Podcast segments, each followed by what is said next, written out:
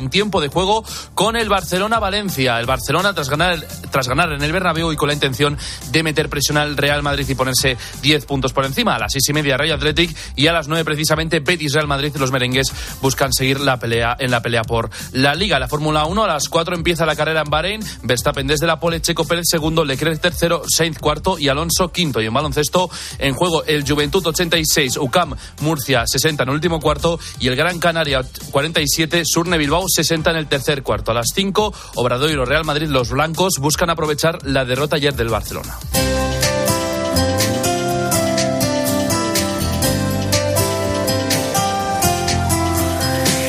Y hoy en el espejo, Álvaro Real, ¿qué tal? Buenas tardes. Buenas tardes, Iván. Nos cuentas la silenciosa lucha contra el aborto que salva muchas vidas. Pues sí, muchas vidas se salvan gracias a 40 días por la vida. En su primer día, su primer milagro, rescataron a un bebé que iba a ser abortado.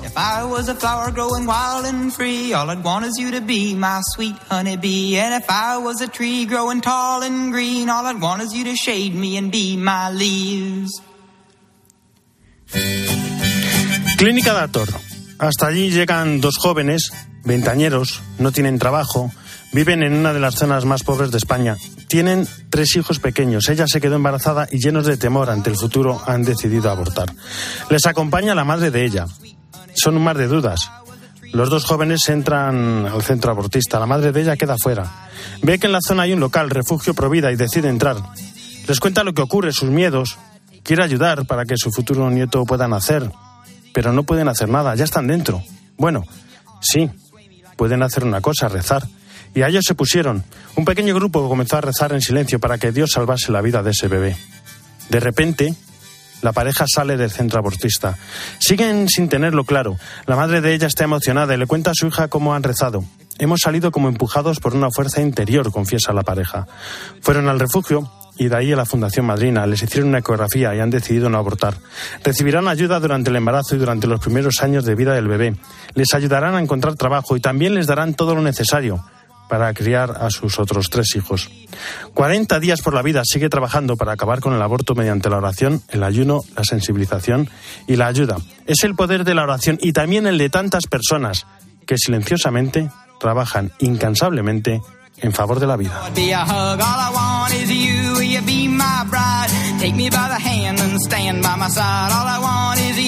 Jesús aquí están, ¿cómo estás? Muy buenas tardes. ¿Qué santos tenemos esta semana? Bueno, pues fíjate, lo primero que te digo es que estamos en el segundo domingo de, de Cuaresma y parece como que la Cuaresma, que son 40 días, que es más larga que el Adviento, pero ya vamos avanzando, o sea, ya vamos, estamos metidos de lleno en este segundo domingo de Cuaresma para pensar y para reflexionar que estamos a menos de un mes para la Semana Santa y un poco más de un mes para la Pascua, para el tríodo pascual.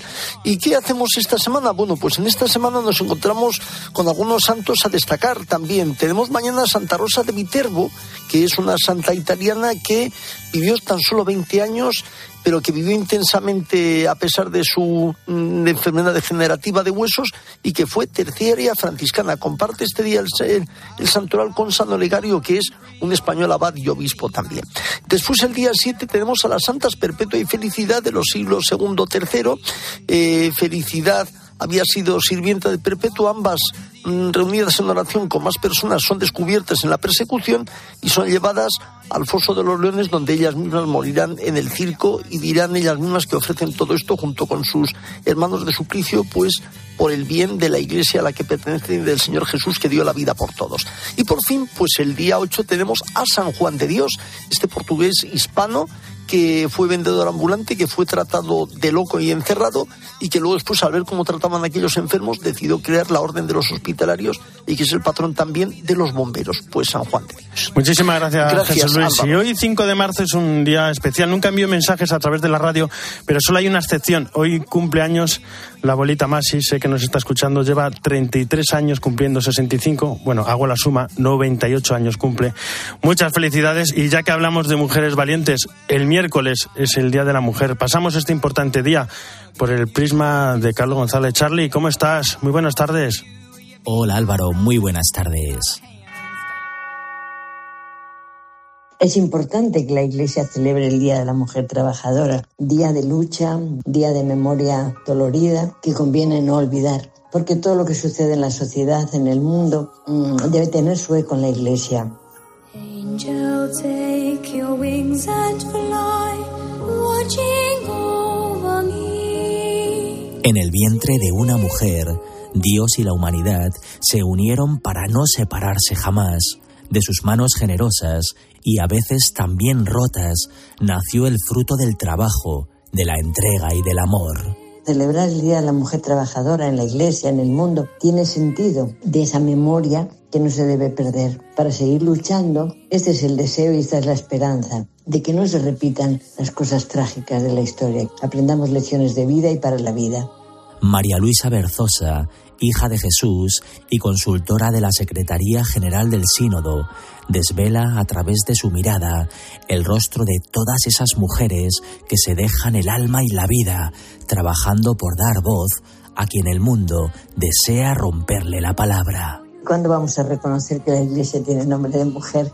Yo creo que vamos despacio hacia esa meta, pero vamos dando pasos. Yo mantengo la esperanza, mantengo la lucha mantengo el deseo de que verdaderamente ese nombre sea significativo, tenga un sentido, sea pleno, reconozca la dignidad, los dones, los valores, en igualdad de circunstancias. Ese nombre, ese ser femenino, invada de alguna manera las estructuras, la vida, las situaciones.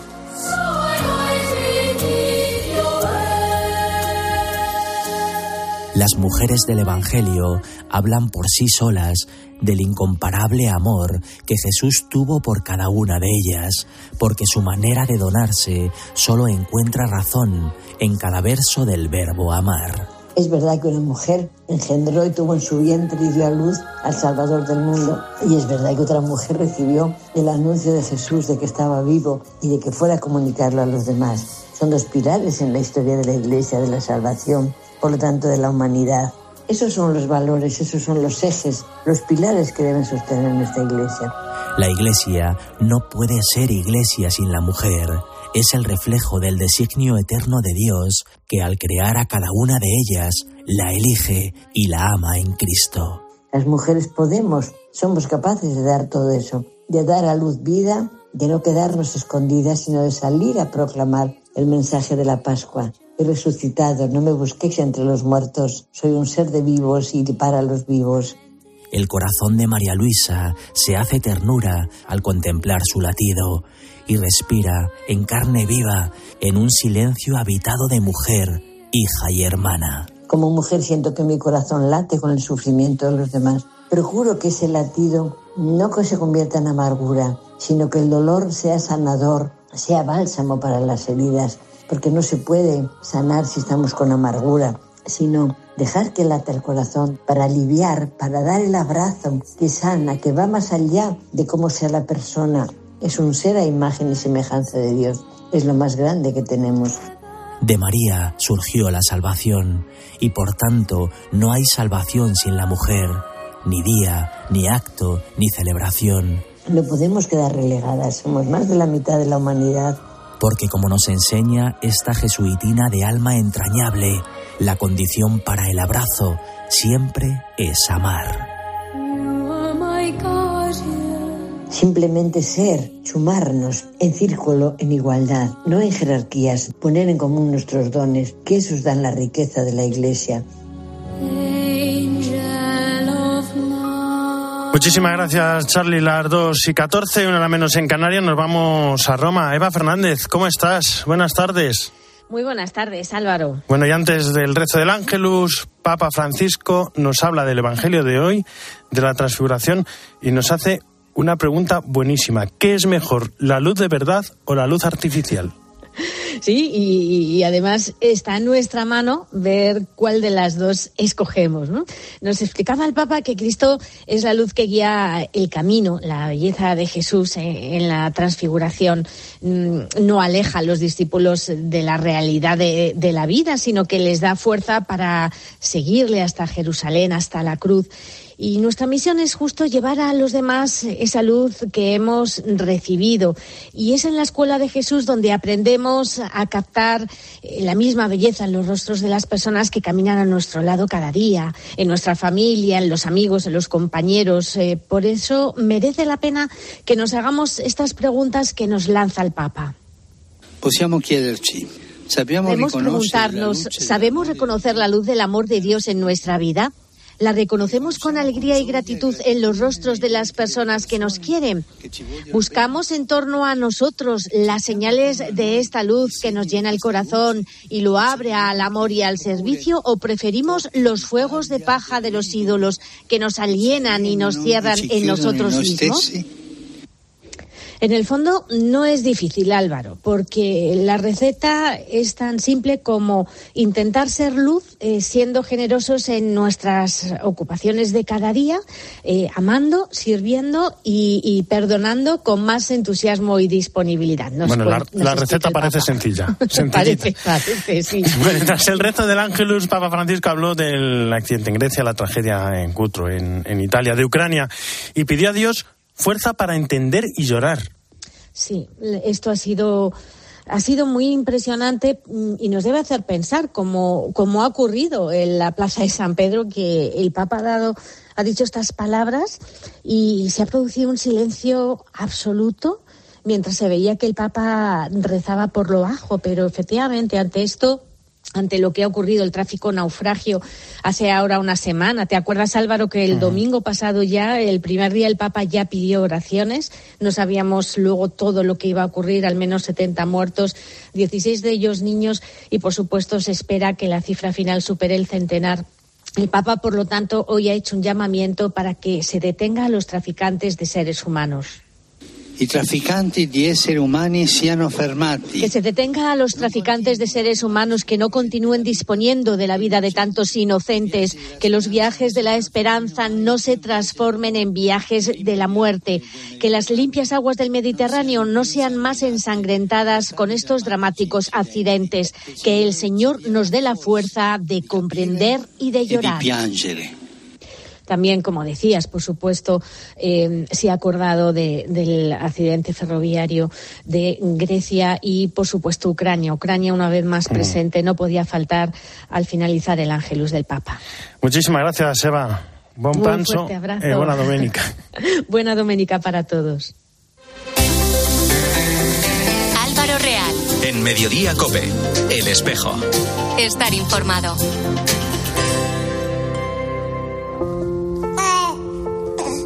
Vez es menos frecuente escuchar este sonido. Porque somos el segundo país de Europa con menor tasa de natalidad. ha afectado negativamente en la natalidad por la crisis laboral que ha Por primera vez en la historia, superamos el 20% de ciudadanos mayores de 65 años. Yo he vivido siempre sola, me quedé viudas, unas veces mejor, otras peor. ¿Hacia dónde vamos? Este martes, Carlos Herrera, Ángel Expósito, Pilar García Muñiz, Pilar Cisneros y Fernando de Aro recorren nuestro país para poner nombre y apellidos a la España envejecida, encontrar las mejores historias y aportar claves y soluciones para el futuro más cercano. La incertidumbre sobre la economía es más determinante para la natalidad que Escúchalo en Cope y descubre contenidos exclusivos en cope.es y en redes sociales. Este domingo, en Código Samboal, caso mediador. ¿Qué se sabe hasta el momento de la trama de corrupción que salpica al Partido Socialista? Ferrovial se va de España. ¿Cuáles son los motivos de la huida del icono de la construcción? Suicidio juvenil. ¿Por qué se ha convertido en la primera causa de muerte entre los más jóvenes? Un grupo de expertos intenta dar explicación a un problema en aumento. Código Samboal. El domingo a las 8 y 35 de la noche en 13.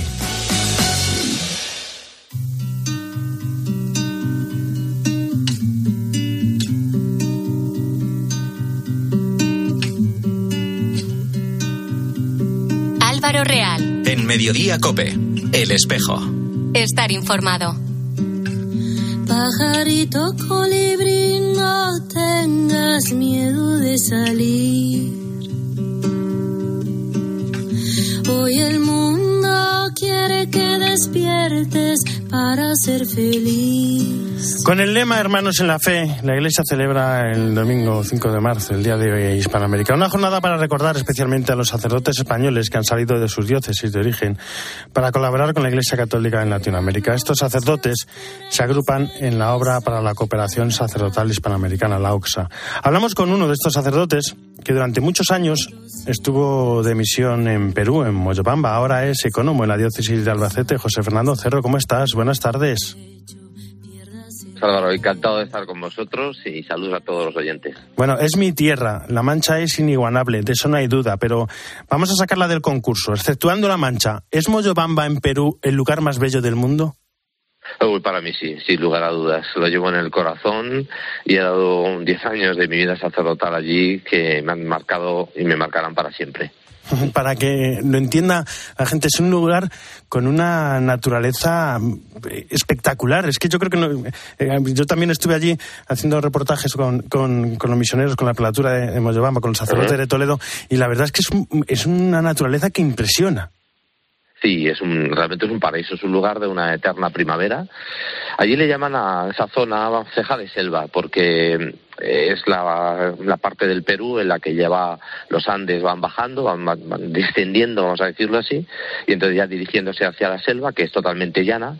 Entonces, al ser eh, montañosa, pero muy verde, muy fértil, con unos parajes, cascadas, ríos muy bonitos, pues le llaman así ceja de selva. La ciudad de las orquídeas también. Efectivamente, la ciudad de las donde- orquídeas, la donde ciudad de una, están- de una eterna primavera. Sí. La mayoría. Bueno, ¿cuál era tu labor allí? ¿Qué, qué, qué hacías en Moyobamba? Bueno, vamos a ver, yo he tenido, mira, cuando llegas a misiones se te rompen todos los esquemas de que vas a hacer una cosa, haces de todo, porque en realidad somos tan pocos los sacerdotes, los misioneros, que te toca hacer de todo. Yo en estos 10 años he hecho, eh, he sido párroco, he sido vicario parroquial, eh, también he sido allí administrador, economo, he sido canciller, he sido director de Cáritas, profesor del seminario, director espiritual del seminario, eh, confesor del seminario, bueno, te puedo contar que te he dado que te- muchísimas cosas. fuiste, fuiste allí a ayudar, pero dime la verdad, ¿quién, quién ayudó a quién? Bueno, sin lugar a dudas que evidentemente te, te vienes eh, sabiendo que, que has dado muy poco, o no sé si eso solamente lo sabe Dios, pero que has recibido muchísimo. Llevo a tantas personas, tantos recuerdos. Yo no puedo evitar eh, cuando tengo en homilías, en charlas, en convivencias, a mí Moyobamba me tiene que salir por los poros. Y es que me sale con toda, con toda naturaleza lo que he vivido allí, con toda la espontaneidad. Y la gente me lo dice, dice, oye, ¿cómo se nota que ha dejado huella en ti la misión y Moyobamba? Podemos, es que decir, no sé, podemos decir que te me cambió la solo. vida, ¿no? Incluso te cambió la vida. De- definitivamente. Yo pienso, y te lo digo Álvaro honestamente, creo que todo sacerdote y todo seglar, si pudiera, eh, debería estar unos años en, en misiones, donde sea, como sea. Pero creo que te cambia tu forma de ver la iglesia, tu forma de ver tu sacerdocio, eh, tu forma de entender muchas cosas, ¿no? Eh, cómo con medios tan sencillos, tan pobres, eh, se puede hacer una gran labor evangelizadora, quizá en un mundo donde pensamos que hacen falta muchas cosas, Sí. muchos medios, muchas, eh, que son todos muy buenos, ¿no? Pero que luego vas a misiones y dices, bueno, pues sí, ¿no? Sí, aquí lo que se necesita es anunciar y, y estar. Y además, y además nos, nos necesitan, necesitan muchísimo la presencia de sacerdotes españoles, ¿verdad? En, en algunos lugares de Latinoamérica. Sin lugar a duda, la presencia del sacerdote además es que eh, es verdad que la Iglesia hace una inmensísima labor social, ¿eh? de ayuda, de, de sanitaria, educativa, eh, eh, pro- de la promoción de la mujer, de todo lo que quieras. Pero cuando ibas a... A mí lo que más me impresionaba cuando a Moyobamba era cuando tenía que ir a los caseríos, a los pueblecitos, a la- allí a la montaña, a lo alto de la montaña, entre los cafetales. Y ahí pues a veces llegábamos en moto, llegábamos hasta cierto punto en camioneta, en mula, andando.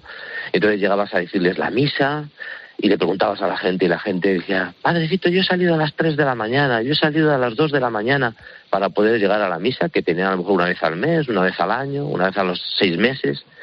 Y entonces te impresionaba el ver a la gente que venían andando de sitios tan lejanos para escuchar la misa y a lo mejor mm, no hacía tanto tiempo que no habían oído y le dedicaban todo el tiempo, todo el tiempo, tenían todo el día para eso, ¿no? Entonces te impresionaba eso, como la gente, pues... Yo que, yo pues que he podido. José Fernando, yo que he podido, yo que he podido estar grabando precisamente a algunos misioneros haciendo esa labor, eh, me gustaría añadir que a mí hay una cosa que me impresiona aún mucho más y es que antes de salir, siempre todos pasando por el Santísimo y, y a rezar con el Señor.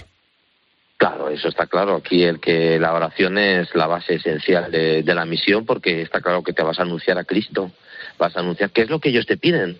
Ellos te piden al Señor, que les anuncies a Dios. Y a ellos les agrada mucho que les dediques tiempo.